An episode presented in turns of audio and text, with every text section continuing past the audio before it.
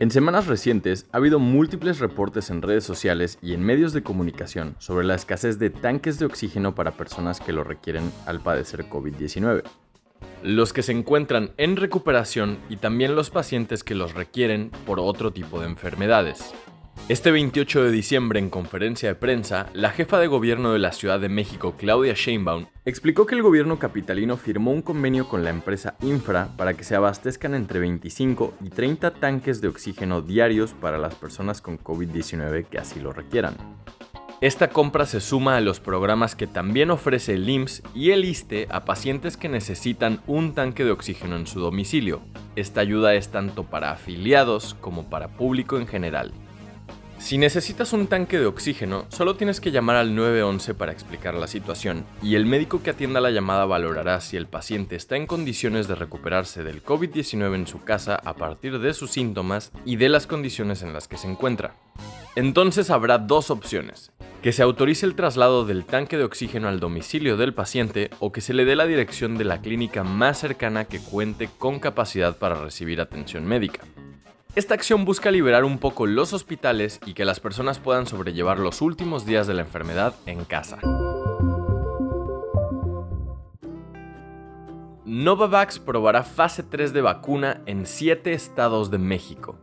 La empresa de biotecnología Novavax Inc. se sumará a los esfuerzos para enfrentar la pandemia de COVID-19 con el desarrollo de una vacuna en cuya fase 3 participará México. Así lo anunció el secretario de Relaciones Exteriores Marcelo Ebrard en su cuenta de Twitter y compartiendo un comunicado breve sobre qué pasará con Novavax y México en la fase 3 del desarrollo de la vacuna contra el coronavirus. Que si todo sale bien, se sumará al portafolio de vacunas que el gobierno de AMLO maneja para seguir adelante con la campaña de vacunación que comenzó el 24 de diciembre pasado.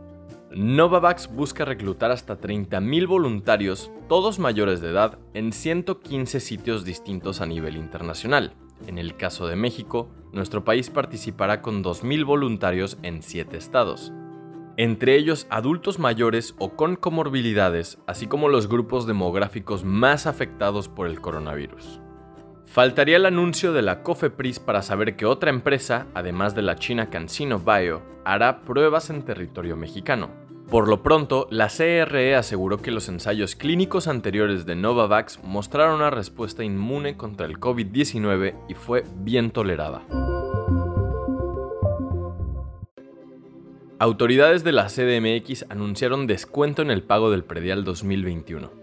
La Secretaría de Administración y Finanzas de la Ciudad de México informó que la medida tiene como objetivo apoyar y proteger la economía de las familias, por lo que se decidió brindar el beneficio a quienes realicen el pago anual anticipado de 2021. El descuento en el pago del predial será del 10% para los contribuyentes que cumplan con el trámite durante el primer mes de 2021. Quienes paguen durante febrero recibirán un descuento del 6%, de acuerdo con el anuncio de la Secretaría de Finanzas Capitalina. Además de la rebaja en el pago, las autoridades de la CDMX mantienen la posibilidad de cubrir el monto del adeudo a meses sin intereses con tarjetas participantes en más de 8.600 centros. En caso de que tengas alguna duda sobre el descuento en el pago del predial 2021 o de años anteriores, las autoridades piden que te comuniques al Contributel en el teléfono 5555 88 33 de acuerdo con una nueva encuesta de Gallup publicada este martes 29 de diciembre, en este turbulento 2020 Donald Trump y Michelle Obama fueron los personajes más admirados en Estados Unidos. Sí, incluso es la primera ocasión en que el todavía presidente del país vecino encabeza la lista, superando también al exmandatario Barack Obama con quien empató en popularidad en 2019. La encuesta Gallup señala que Donald Trump es el hombre más admirado de este año con un 39% de aprobación general, dejando atrás a Barack Obama, el expresidente de Estados Unidos que había ocupado el primer lugar durante 12 largos años, con quien también empató en 2019 y que ahora se queda con el segundo lugar.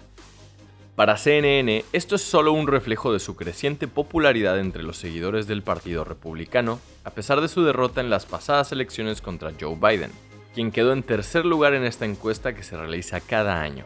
Por otra parte, quien sigue siendo la reina es Michelle Obama, quien por tercer año consecutivo es la mujer más admirada en Estados Unidos con 10% de aprobación.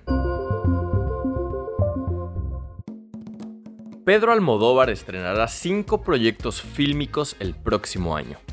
Hace unos días se liberó el tráiler oficial del cortometraje The Human Voice, el cual marca el debut de Pedro Almodóvar en una producción en inglés y su primera colaboración con Tilda Swinton. Este corto de Almodóvar, basado en la obra homónima de John Cocteau, nos presenta a una mujer que parece caer en la locura a partir de que su pareja nunca llegó a una cita. Los únicos personajes que se ven, a juzgar por este primer avance, son el de Tilda, un perro y un traje que está sobre la cama pero que nadie viste. Desde luego la música, los colores, los encuadres y las emociones que proyecta Swington en The Human Voice tienen todo el toque de Almodóvar. En cuanto a Pedro Almodóvar, se espera que arranque la producción de al menos cuatro nuevos proyectos más el estreno de The Human Voice, el cual se proyectó por primera vez en el Festival de Venecia. El más importante quizá es la producción de su próximo largometraje. De acuerdo con información de Screen Daily, en marzo de 2021 comenzarán las filmaciones de Madres Paralelas, en la cual volverá a trabajar con Penélope Cruz, su más grande musa a la fecha, que también participó en su último largometraje Dolor y Gloria. Dos de los youtubers mejores pagados de 2020 tienen menos de 10 años. Los avances tecnológicos y el consumo en plataformas digitales permiten que en la actualidad sea factible optar por la creación de contenido como un modo de vida. Conceptos como monetización, views y suscriptores cada vez se salen más del nicho y llegan a la jerga casual.